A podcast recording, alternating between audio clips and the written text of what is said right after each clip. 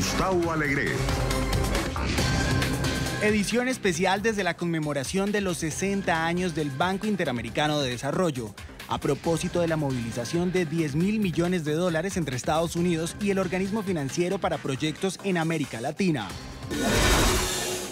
La Casa Blanca habría intentado esconder la llamada de Trump con el líder ucraniano. Se complica la situación para el presidente. Y a cinco años de la desaparición de los estudiantes de Ayotzinapa, ¿cómo está México en la protección a los derechos humanos y cuán fuerte es su sistema judicial? Comienza Club de Prensa con Gustavo Alegret.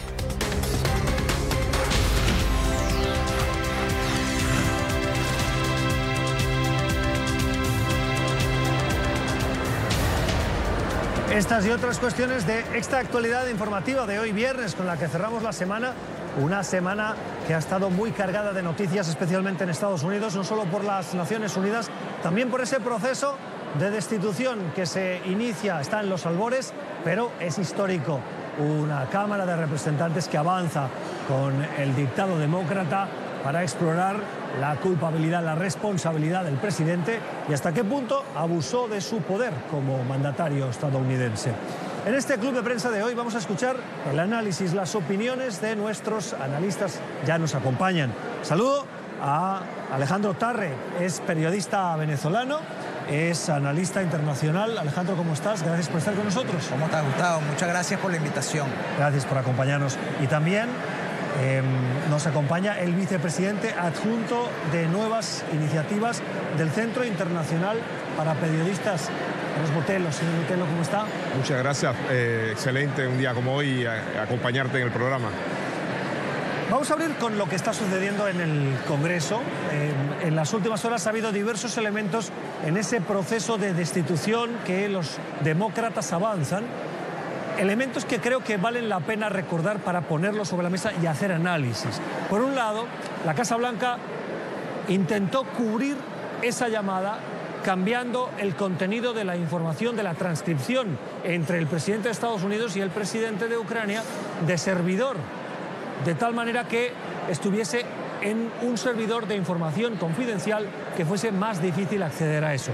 Esto por un lado. Por el otro, palabras duras del presidente de Estados Unidos llamando traidor a la persona que hizo la denuncia, que según el New York Times es un oficial de la CIA, una agencia bipartidista que elevó esa protesta, esa denuncia interna.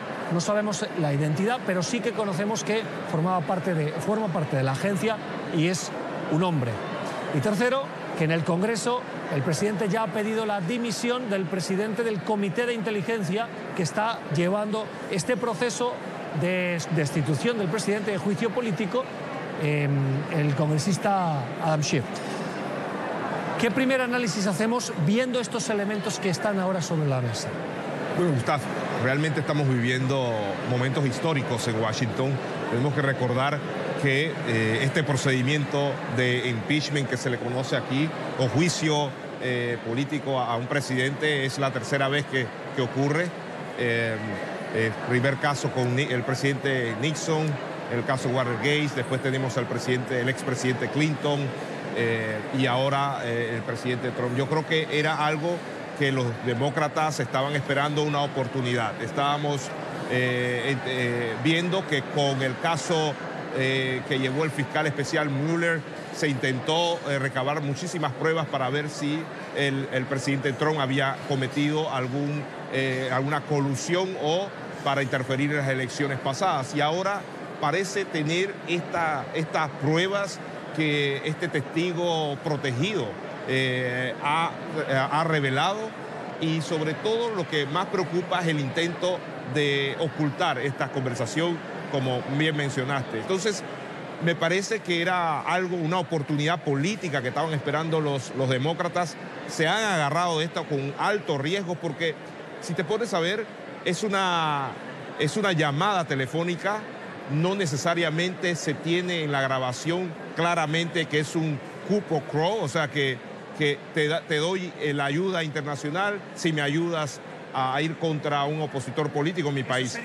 Exactamente, pero no, no se ve claro, o sea, se, se, asume, se instruye, eh, pero no es claro. Entonces es un riesgo político también para los demócratas porque si, si estas pruebas no logran, hay que entender que en un impeachment es un, juicio político también y en el Senado no se tienen todos los votos. Entonces, pero creo que la estrategia más bien política aquí es tratar de debilitar la candidatura del presidente Trump, quien se perfila eh, como un candidato muy fuerte eh, ante eh, el debate que todavía tienen los demócratas sobre quiénes van a ser su candidato. Sí, bueno, dos puntos, Gustavo. El, el, primero es que el ocultamiento revela que ellos, es decir, que en la Casa Blanca estaban conscientes de la gravedad de la llamada, pues del contenido de la llamada. Yo creo que, como, como, como lo dijo Luis, no hay un quid pro quo explícito en la llamada, ¿no? Pero sí hay una alusión, pues al principio de la conversación eh, Trump menciona eh, lo bueno que ha sido Estados Unidos para, para Ucrania, el gran aliado que ha sido, todo lo que ha ayudado Estados Unidos a este país.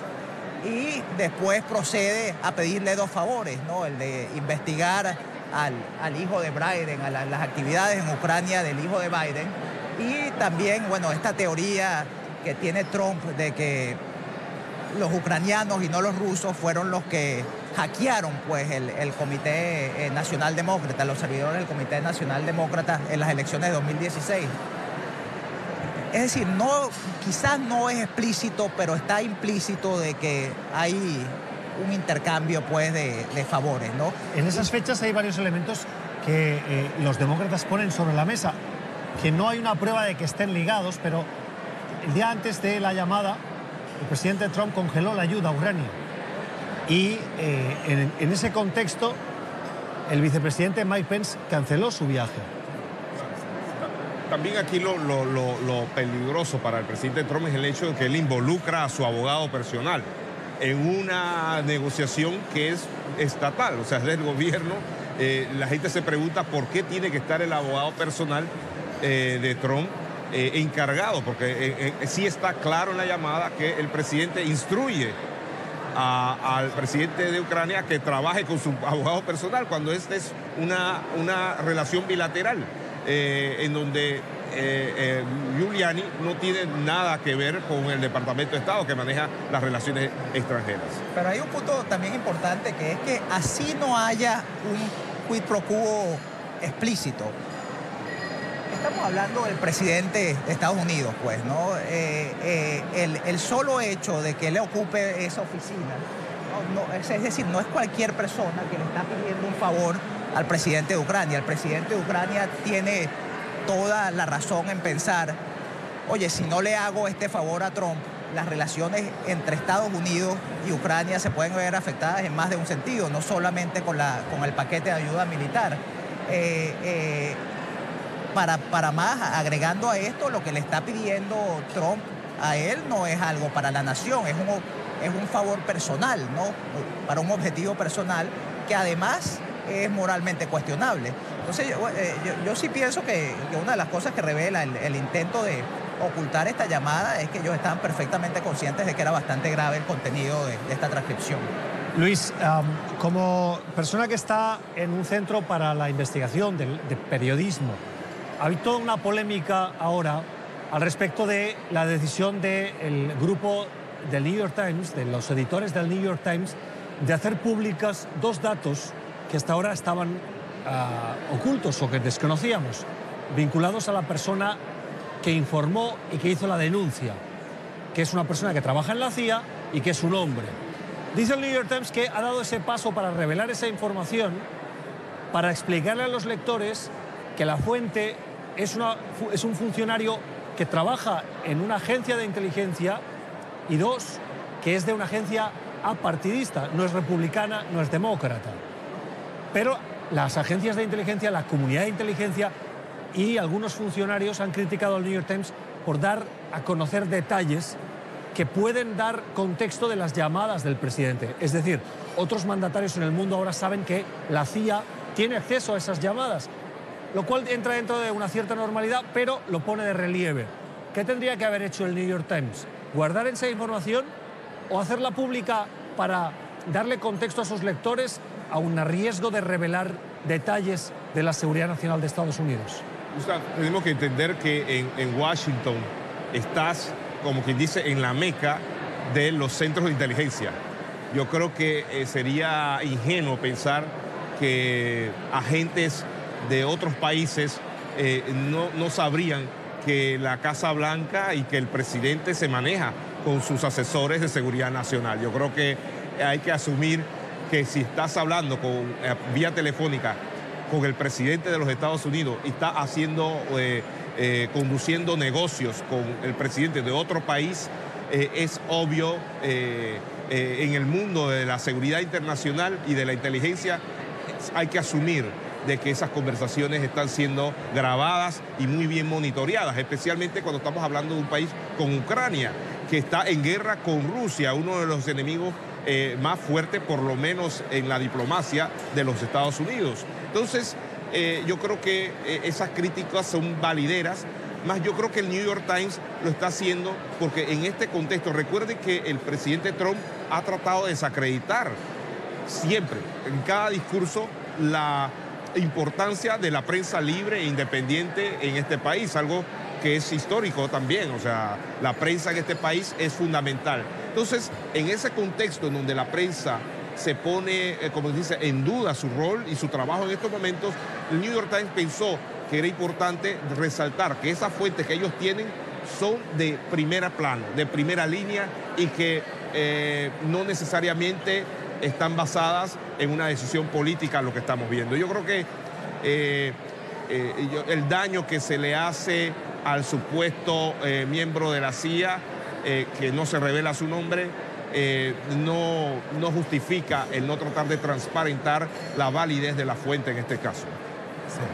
Eh, hay, un punto que, o sea, yo creo que es importante resaltar, que es que más allá de, eh, es decir, este escándalo no es solo la llamada telefónica de, que, ha originado pues eh, todo, toda esta controversia, ¿no? hay muchos elementos, es decir, Giuliani ha estado de una manera casi pública en conversaciones con funcionarios del gobierno de Ucrania desde principios de año. Eh, está el, asunto del congelamiento de la ayuda militar. Muchos eh, eh, congresistas y funcionarios del Departamento de Estado están preguntando por qué se congeló esa ayuda. Está también el asunto de Trump haciendo declaraciones públicas diciendo que él pensaba que era apropiado. Esto fue hace meses, que el fiscal general Barr eh, investigar a, los Biden por sus actividades, eh, al hijo de Biden por sus actividades en Ucrania. Es decir, que acá la, llamada, pues la transcripción, es un elemento de un escándalo que yo creo que es mucho más grande y tiene mucho más elementos. Vamos a cambiar de asunto. Os propongo que hablemos de eh, la decisión de Estados Unidos de sancionar a Raúl Castro y a su entorno por respaldar la dictadura de Nicolás Maduro. Las sanciones fueron anunciadas y confirmadas ayer por el secretario de Estado de Estados Unidos y el objetivo que tienen es eh, ponerle presión al expresidente y primer secretario del Partido Comunista de, de Cuba por ese apoyo que dan a Venezuela, como intentando cerrar el círculo que le está dando oxígeno a Maduro y que, le mantiene en el poder en, el país sudamericano. Luis. Eh, yo creo que esto era de esperarse. Estamos viendo un cambio radical de la política de Estados Unidos hacia cómo eh, se, relaciona con, países eh, que a todas luces viola los, derechos humanos en su país. Y esto es una política que el presidente Trump ha hecho clara que no iba a permitir más estas violaciones, iba a tratar de cerrar el cerco a estos regímenes eh, totalitarios de la región. Estamos hablando de Nicaragua, Venezuela, Bolivia, Cuba. Eh, y por ahora, aparte de ese cambio radical que se ha hecho desde la política de, Obama, tenemos el componente de Venezuela. Eh, el hecho de que existen miles de agentes de inteligencia de Cuba en Venezuela apoyando al régimen de Venezuela que como sabemos, y ayer hubo una audiencia en las Naciones Unidas, eh, abiertamente está eh, deteniendo a opositores, deteniendo a periodistas de la prensa independiente, eh, solamente por el hecho de informar, ha recrudecido su, sus ataques, el, régimen a los periodistas independientes, a los defensores de los derechos humanos, y eso definitivamente está muy ligado con el cerco que está haciendo Estados Unidos, el embargo que tiene Estados Unidos a, Venezuela, debido a que Venezuela provee petróleo eh, para ser refinado en Cuba y evaden el embargo. Estados Unidos también ha puesto sanciones ya a estas navieras eh, que están eh, transportando el petróleo a Cuba y es parte de, una política general que dista mucho de lo que trató de hacer Obama y que eh, muchos piensan que era, era tiempo que, se, que ocurriera. Y eso ha provocado una crisis económica en, en Cuba y que se, se espera desafortunadamente, pues que la gente de los cubanos son los que más sufren, pero es algo que, que era de esperarse aparte de que tenemos eh, la ley Helms-Burton que se ha reactivado, el secretario Pompeo anunció hace poco y ya hay demandas de parte de empresas, la Exxon tiene una demanda ya con dos eh, empresas de Cuba que expropiaron eh, los terrenos que tenía Exxon y otras empresas norteamericanas en Cuba. Es curioso esto que decías de ah, la crisis económica que se está notando especialmente en Cuba. En las últimas horas hemos visto ah, fotografías debido a la escasez de eh, gasolina. Ah, se está recurriendo al transporte animal y hemos vuelto a ver carros tirados por bulas, por caballos, porque eh, los vehículos no tienen acceso a gasolina. Sí. Eh, mira, las sanciones, estas que estamos, que originaron la discusión a Raúl Castro, deben ser vistas en conjunto con otras dos sanciones que fueron anunciadas esta semana eh, eh, la primera fue un reforzamiento de las sanciones a, las navieras, pues a, las embarcaciones que, que envían petróleo, que transportan el petróleo de Venezuela a Cuba. Eh, ya se habían implementado unas sanciones a, navieras a principios de año, ahorita se volvieron a implementar más, porque curiosamente en el, en el mes de septiembre los envíos de petróleo de Venezuela a Cuba subieron. Es decir, desde que se implementaran sanciones, eh, como producto de las sanciones, como producto del colapso de la producción petrolera en Venezuela, los envíos de petróleo de Venezuela a Cuba habían disminuido considerablemente. El promedio era como 90 mil y bajaron a un promedio como de 55 mil. Pero en este último mes habían subido un poco y yo creo que estas sanciones a embarcaciones y a, navieras, estas, las más recientes, son una reacción a esa subida. Y bueno, lo otro que hay que destacar es que es el anuncio de unas sanciones que yo creo que son mucho más eh, eh, abarcadoras, pues, ¿no? En términos de Venezuela, de sancionar a, militares, funcionarios de gobierno, a los, a los familiares de, estos funcionarios y militares, a la policía, eh, de ciertos rangos hacia arriba, ¿no? A que no pueden entrar a, Estados Unidos, ¿no? Que, que, eso también fue anunciado esta semana. Yo creo que Estados Unidos ve esto como un granito de arena más para presionar, pues, ¿no? Al régimen a que, o, a, que los militares los abandonen a, la cúpula de poder o a que eh, Nicolás Maduro ceda en las la exigencias que está haciendo la posición de elecciones, sin Maduro en el poder, etc. Eh, ¿Es, la manera eh, de retirar el apoyo de Cuba que le presta a Venezuela con las sanciones? Quiero decir, ¿no sería más inteligente ofrecerle alternativas a Cuba para las necesidades imperiosas que tiene a cambio de esa retirada de esa, de esa ayuda que hoy le mantiene? Es decir, el palo y, la zanahoria y no el palo. Sí. Bueno, ¿sabes que Estaba leyendo unas declaraciones de, de Elliot Abrams, que es el representante especial del Departamento de Estado en Venezuela, diciendo que a él le extraña que Cuba, en todas las conversaciones que tiene con los países europeos, no haya asomado pues una negociación, algún intento pues de, negociar por, por, lo mismo que estás diciendo, ¿no? Hasta ahora no han habido señales de eso. O sea, yo creo que, en el interés de Cuba estaría negociar, pues, ¿no? Para ver Brevemente, Luis, y cerramos. No, yo creo que es muy difícil eh, que se dé eso porque, por la sencilla razón de que Cuba eh, no va a acceder o sea, Estados Unidos ha sido muy fuerte mientras se mantengan los presos políticos, mientras se siga atacando a la prensa independiente, eh, mientras no se respeten los derechos humanos, no va a haber realmente una negociación. Esto es Club de Prensa, hoy con Luis Botelo y con Alejandro Tarre. Vamos a ir a la pausa, al volver hablamos de un anuncio que hemos conocido hoy en Ginebra. El Consejo de Derechos Humanos de las Naciones Unidas ha impuesto sanciones ah, y ha visto, perdonen, ha avanzado en un proceso de investigación por primera vez en la ONU. Esta noticia que hace minutos o una hora escasa hemos conocido, la vamos a conversar con nuestros analistas. Ya regresamos.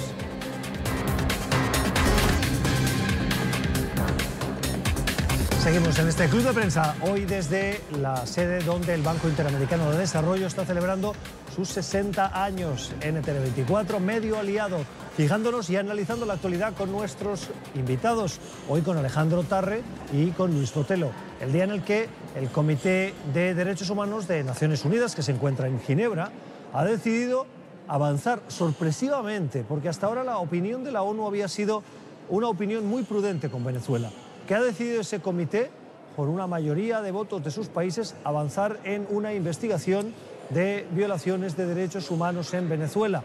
¿Por qué es relevante, Alejandro, esta decisión que ya algunos analistas califican de gran victoria? Sí, bueno, es muy relevante por la historia de este órgano de derechos humanos de la ONU. es decir, que eh, ellos han asumido en múltiples ocasiones posiciones realmente vergonzosas, no solo con respecto a Venezuela, sino con respecto a otros violadores eh, de derechos humanos, otros gobiernos que, violan sistemáticamente los derechos humanos. Y en este sentido, eh, es decir, es hasta sorpresiva pues esta decisión de, que la ONU haya tomado este paso, ¿no? También bien recibido. Es decir, hay que, hay que eh, eh, felicitar pues, a, este Consejo por, haber tomado esta decisión.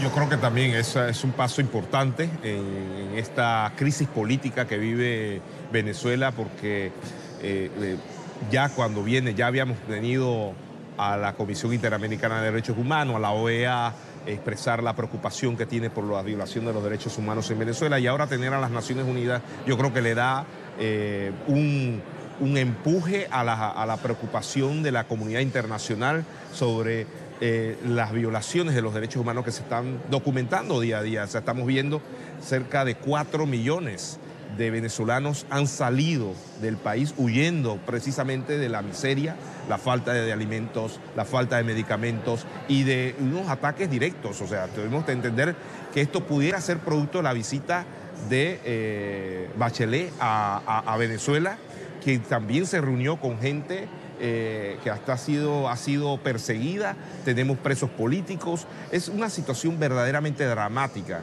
Y yo creo que, eh, es, más, las Naciones Unidas, pienso yo, que demoró muchísimo para tomar este caso de Venezuela y ahora resolver la crisis política que tiene Venezuela y económica y social y que se ha transbordado, ahora se ha desbordado a los países de la región, eh, va a ser muchísimo más difícil de resolver. Estaba revisando ahora las votaciones de los miembros de ese comité y no hay grandes sorpresas, muchas abstenciones, pero están los votos a favor de que se avance en esa investigación de países como Argentina, como eh, Brasil, eh, como Chile. Es decir, entra dentro de esa normalidad en contra, lógicamente, China, está Cuba, pero me llamaba la atención, o no tanto, las abstenciones de Uruguay y de México, que se abstienen con países como Somalia, como África del Sur o Suráfrica, como eh, la República Democrática del Congo, em, como Bahrein, como Bangladesh, países donde eh, habitualmente eh, la, defensa y la calidad de los derechos humanos deja mucho que desear. Y ese posicionamiento de México y de Uruguay a más de uno debe incomodar, Alejandro. Ah, sí, es una, para mí es una, una posición inexplicable, ¿no? Porque eh, recordemos que esto es una decisión para enviar una misión a que investigue. Es decir, cómo uno se puede, o sea, como país, cómo se puede, te puedes No estamos hablando de imponer sanciones, sino de saber y conocer qué pasa. ¿no? sé, pero yo diría que esto también revela mucho sobre la posición de Uruguay y México sobre Venezuela, ¿no? De, es decir, cuando tú estás incluso oponiéndote a que se envíe una, misión a investigar, Claro, e, e, eso es, inaceptable en estos momentos. Yo creo que es muy peligroso eh, que esto ocurra, porque si hay un momento en donde la comunidad internacional debe unirse, es en tratar de ver cómo se resuelve la situación de Venezuela, porque ha impactado toda América Latina. Yo creo que no hay un país de América Latina que no haya recibido migrantes venezolanos y que no sabe cómo manejar la situación. Esto ha creado incluso eh, distorsiones sociales en muchos países que la gente se siente eh, un poco amenazada por la gran cantidad de venezolanos que ha llegado a su país. Entonces, yo creo que también hay que entender que México históricamente ha sido un país que por lo general ha tenido políticas eh, contrarias a la de los Estados Unidos. Yo creo que, y la llegada de López Obrador ha acentuado, acuérdate que estamos hablando del primer eh, presidente que se ha declarado de una tendencia izquierdista en México. Entonces, yo creo que ese es el problema. Yo creo que un problema social, político tan importante como el de Venezuela, tratar de politizarlo y tratar de tomar decisiones internacionales basadas en, ideologías políticas es peligroso. Y eso ha hecho que las crisis en muchos de los países, y ojalá no ocurra esto en Nicaragua, también, en donde un tema prácticamente político que se ha tornado un tema social y peligroso, se, trate de resolver con una mirada ideológica, política, que no debería ser en estos momentos. Ya que hablamos de Venezuela, eh, antes de ir a la pausa, quiero preguntaros por eh, lo que decía ayer el enviado especial del Departamento de Estado para Venezuela, Elliot Abrams, que aseguraba que Vladimir Putin está tratando de tener una puerta abierta con la oposición al chavismo, con el gobierno de Juan Guaidó, porque sabe que puede llegar al poder en algún momento y contemplando todas las posibilidades, les da esa vía de comunicación, al mismo tiempo que reconoce a la Asamblea Nacional como el órgano legítimamente eh, escogido por los venezolanos. ¿Esa puerta abierta de Putin es una traición o un inicio de traición a Maduro? Eh, bueno, yo creo que la opción eh, preferida de, Rusia sería que Maduro permaneciera en el poder. Y creo que por eso ellos tienen 100, 120 militares protegiendo a, Maduro en Venezuela. Ellos tienen una cantidad de, intereses económicos, petróleo, ¿no? que están bajo riesgo ¿no? en una transición. Pero, o sea, si, si la frase de que los gobiernos no tienen amigos sino intereses es cierta, yo creo que... Eso dijo Kissinger. Exacto, pero para Rusia, la Rusia de Putin, yo creo que es una verdad como, como un templo, pues, ¿no? Eh, eh, Putin no es tonto, él sabe que la posición de Maduro no es eh, lo suficientemente fuerte, de que él puede, puede haber una transición, si no es este año, el próximo, pero en, el corto plazo, pues, en el corto mediano plazo. Y bueno, él quiere mantener las puertas abiertas, asegurarse, pues, de que todos los intereses económicos de Rusia en Venezuela ¿Qué eh, intereses tiene Rusia en Venezuela? Bueno, no, hay, muchas cosas, ¿no? Por ejemplo, eh, Rusia ha, vendido una cantidad de, armamento en Venezuela, ¿no? Tiene eh, actividades en el sector petrolero y, una, Venezuela le debe muchísimo dinero a Rusia que todavía está pagando. Algo, por cierto, relevante es que Maduro visitó, a visitó Rusia esta semana, estuvo con Putin pero Putin no, eh, o sea, no hubo ningún anuncio de ayuda financiera. Es decir, que, Putin, eh, por, un, por un lado, es decir, eh, yo creo que prefiere que Maduro se quede en el poder, pero al mismo tiempo no está dispuesto a invertir recursos que sabe que no va a recuperar. Sí, no, yo, yo pienso que, hay que entender que Rusia tiene presencia. Hay varios cientos de, militares rusos en, en Venezuela y es lógico que que tiene que haber una conversación un poco del futuro, de, cómo van a enfrentar lo que ellos llaman la agresión de, Estados Unidos y de sus aliados, Colombia, Brasil. Eh, así que a mí no me extraña estas declaraciones de Elliot Abram. Yo creo que él está también tratando de, dar a, de crear un ambiente. O sea, yo no, no tenemos pruebas de que efectivamente estas negociaciones se estén dando, pero hay que asumir que se están dando yo creo que la, situación geopolítica se, empieza a complicar, especialmente por las sanciones de Estados Unidos. Tampoco debemos olvidar la influencia de China, eh, que también debe tener algún tipo de, conversaciones, porque tienen muchas inversiones, le dieron mucho dinero a, Venezuela y ahora ellos están viendo, bueno, cuál sería la salida más, más justa para ellos. Eh, yo, me parece a mí que estas conversaciones lógicamente van a continuar. Lo que yo no sé es qué tanto va a beneficiar esto al régimen de, Maduro. eh, que cada vez está más acorralado, diría, yo, precisamente por las sanciones de Estados Unidos. Hoy es el día en el que el gobierno de Maduro toma la palabra en Naciones Unidas. Maduro ha rechazado ir y muy probablemente se espera la intervención de Delcy Rodríguez desde el atril de la Asamblea General, atentos a lo que pueda decir. Em, y sorpresiva la ausencia de Juan Guaidó esta semana en, Nueva York. Yo no sé si queréis hacer algún comentario al respecto, eh, si hubiera podido ser una oportunidad para Guaidó para reforzar su liderazgo, su posicionamiento, si bien 50 y pico, 54 países creo, lo reconocen como presidente encargado. Sí, bueno, eh, sí, quizás hubiese sido una, gran oportunidad. Ahora, yo creo que, no es fácil, pues, para, para Guaidó salir y entrar de Venezuela, ¿no?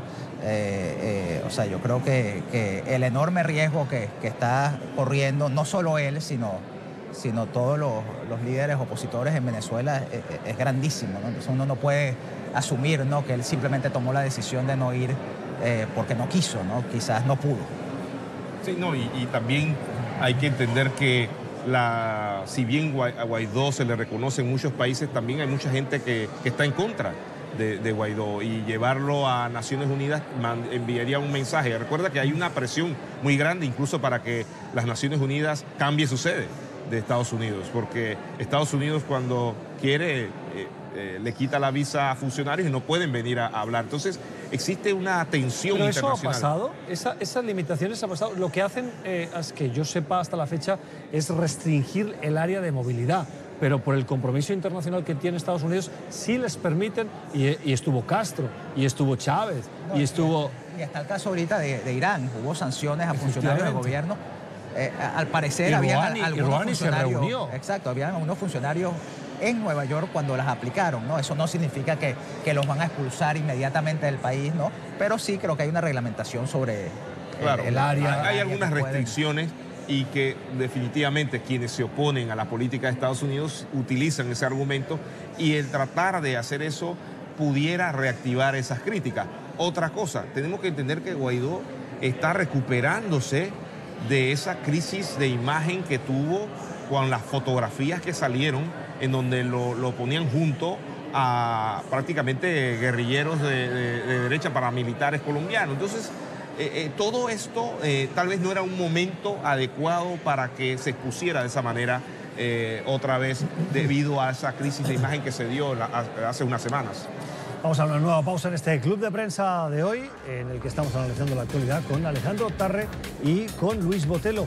Al volver hablaremos de la decisión de la administración estadounidense de limitar el número de refugiados que pueden entrar en Estados Unidos ah, el próximo año, una cifra la más baja desde la creación del programa. Ya regresamos.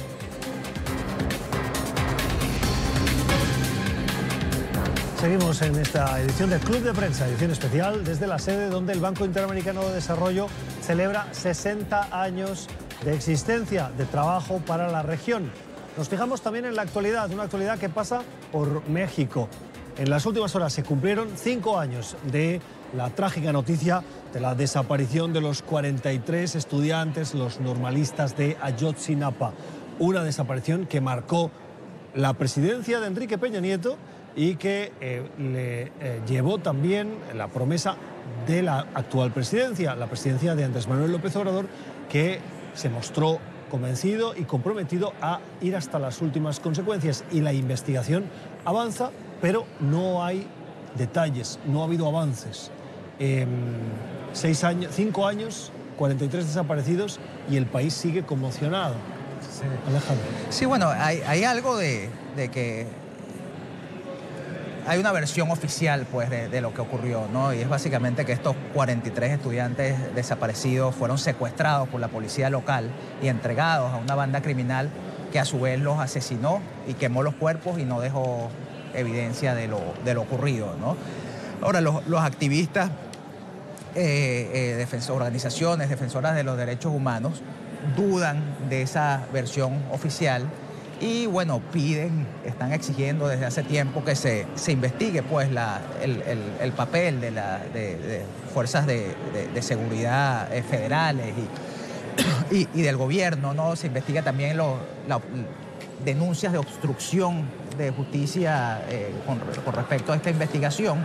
Pero con tanta promesa de investigación, ¿ustedes no creen que se está minando la credibilidad, la confianza de la ciudadanía con las instituciones y particularmente si es que había algo de credibilidad con la credibilidad que tienen los organismos de seguridad y de, inteligencia? O sea, lo que pasa es que esa falta de credibilidad es totalmente justificada, ¿no? O sea, recordemos, hay, dos asuntos aquí importantes, ¿no? Eh, Peña Nieto mismo invitó en el momento a investigadores internacionales a, tratar de, profundizar en, lo que había ocurrido cuando estos investigadores comenzaron a, divulgar datos que contradecían la versión oficial, eh, comenzaron a, acosarlos, a sabotear la investigación y se tuvieron que ir del país. ¿no? También está en una corte federal mexicana. Eh, ordenó al gobierno que hiciera, eh, es decir, que hiciera la investigación, que investigara el caso otra vez, porque no consideraba la primera investigación lo suficientemente seria. Entonces, mi opinión, hay una especie de consenso pues de que esto tiene que ser investigado. Yo la duda que tengo es si, si se van a producir resultados, pues, ¿no? Porque si López Obrador no logra eh, eh, dar una explicación, pues, de que sea lo suficientemente clara y y que la gente considere que es cierta, eh, bueno, va a, prevalecer pues las dudas sobre la opacidad del sistema judicial mexicano. Claro, yo creo que esto ha sido una, desgracia, desafortunadamente ha sido algo que ha marcado eh, a la historia de México. O sea, esta no es la primera vez que existen este tipo de, masacres. Esta es una de las, de, las tres más horribles que ha tenido, ha tenido México en donde no hay resultados. Yo creo que el hecho de que López Obrador ahora quiera retomar estas investigaciones, yo creo que es algo eh, relevante, es importante, yo creo que todo el mundo lo, ha recibido con buenos ojos. El problema es que el fiscal actual quiere casi que empezar borrón y cuenta nueva. Y la gente se pregunta, ¿y qué va a ocurrir con las pruebas ya recabadas? ¿Se van a perder? Eh, eh, ¿Hasta qué punto tiene la capacidad la justicia mexicana para resolver un caso de tal magnitud? Yo creo que existen demasiadas eh, incógnitas, sobre todo porque es clarísimo que no hubo la voluntad eh, ni política ni, de, ni económica para resolver el caso en la administración pasada. Y quedan muchas dudas de que esta administración esté eh, dando los recursos y el conocimiento necesario y ni la estrategia necesaria para poder resolver el caso que realmente ha marcado no solamente la administración de, Peña Nieto, sino que también la historia misma del país, especialmente una historia marcada por la violencia y en donde existen más de 40 mil desaparecidos. Vamos a cambiar de asunto si os parece, porque eh, lo comentábamos antes de irnos a esta pausa. La administración estadounidense ha decidido limitar el número de ah, refugiados que puede aceptar o que va a aceptar el próximo año.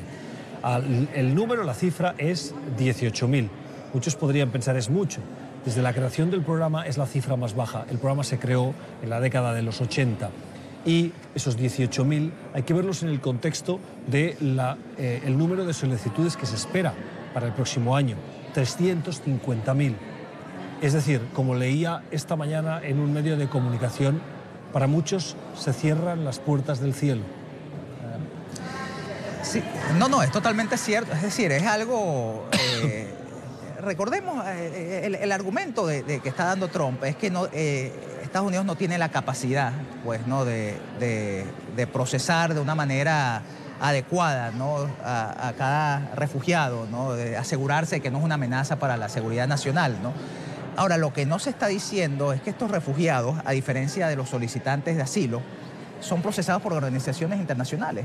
Este año ya han sido procesados 30 mil refugiados, ¿no? Entonces, obviamente sí hay la capacidad para procesar a más de 18 mil. Lo que hay que tener presente es que esto es parte de un conjunto de medidas eh, contra los inmigrantes en Estados Unidos.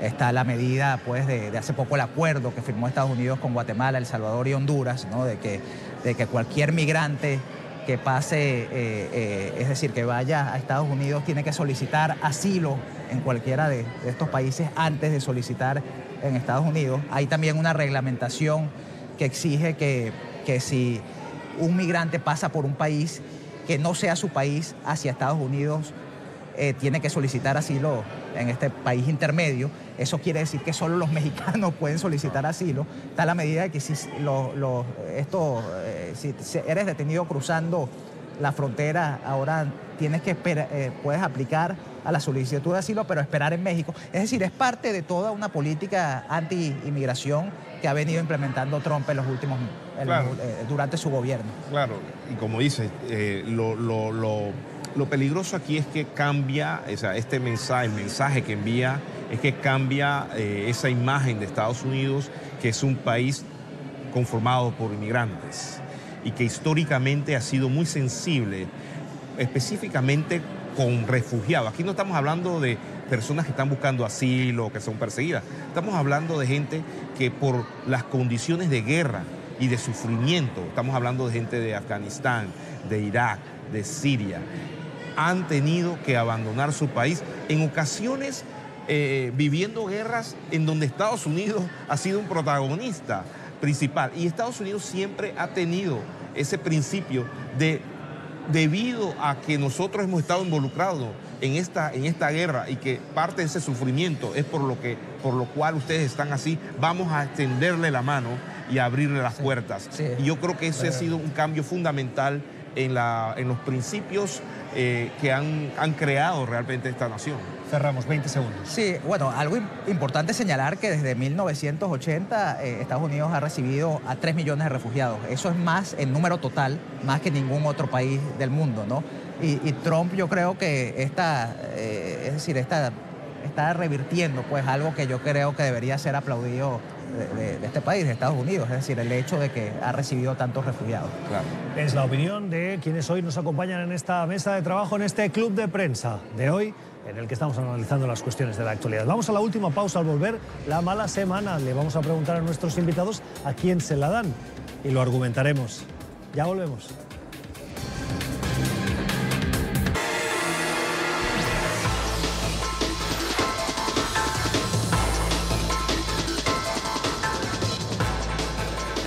Segmento final de este club de prensa de hoy, la mala semana. Vamos a ver a quién se la dan nuestros invitados. Una mala semana que, Alejandro, ¿se la lleva? Sí, bueno, eh, mi opinión se la lleva Trump. Eh, yo creo que él pensó ingenuamente que eh, el divulgar la transcripción o la pseudo transcripción de la llamada iba a aclarar las cosas, ¿no? Y bueno, es obvio, ¿no? Que el contenido de la llamada es lo suficientemente grave como para que los demócratas hayan decidido pues llamar al impeachment, ¿no? Eh, yo creo que vamos a estar por meses pues discutiendo los, entresijos pues de, este escándalo, ¿no? Y, bueno, eh, está por verse, ¿no? Si, si políticamente esto le, le va a traer beneficios en el futuro o no. Y, yo pienso, ¿no? Que, va a ser costoso pues para él. La mala semana, Luis. Para mí es Joe Biden. Eh, parece irónico, pero Joe Biden a pesar de estar repuntando en las encuestas eh, como el, más, el contendiente más fuerte del presidente Trump, a la hora de estar inmerso prácticamente de manera eh, forzada, porque nadie, él nadie sabía que iba a salir este escándalo, su nombre vuelve a salir y el futuro político de él ahora se ve eh, envuelto en un escándalo por los negocios de su hijo Hunter en Ucrania y esto va, como todos sabemos, a, reactivar todos los organismos de inteligencia, todos eh, los agentes políticos para investigar realmente qué pasó y qué estaba haciendo Hunter Biden en Ucrania. Pero eso es un paralelismo con lo que pasó con Hillary Clinton y el servidor. Claro, o sea, eh, eh, esto ahora va a ser que algo que pudo haber pasado desapercibido ahora genere y pueda generarse en un escándalo mucho mayor que no sabemos dónde termine. Y si alguien lo sabe explotar bien, ese es Donald Trump. Así terminamos nuestro club de prensa de hoy, el último que hacemos desde esta sede donde el Banco Interamericano de Desarrollo ha celebrado sus 60 años. Luis, gracias por haber estado con nosotros. Alejandro, nosotros nos despedimos también aquí deseándoles un feliz fin de semana. Gracias por su sintonía. Que descansen. Feliz jornada.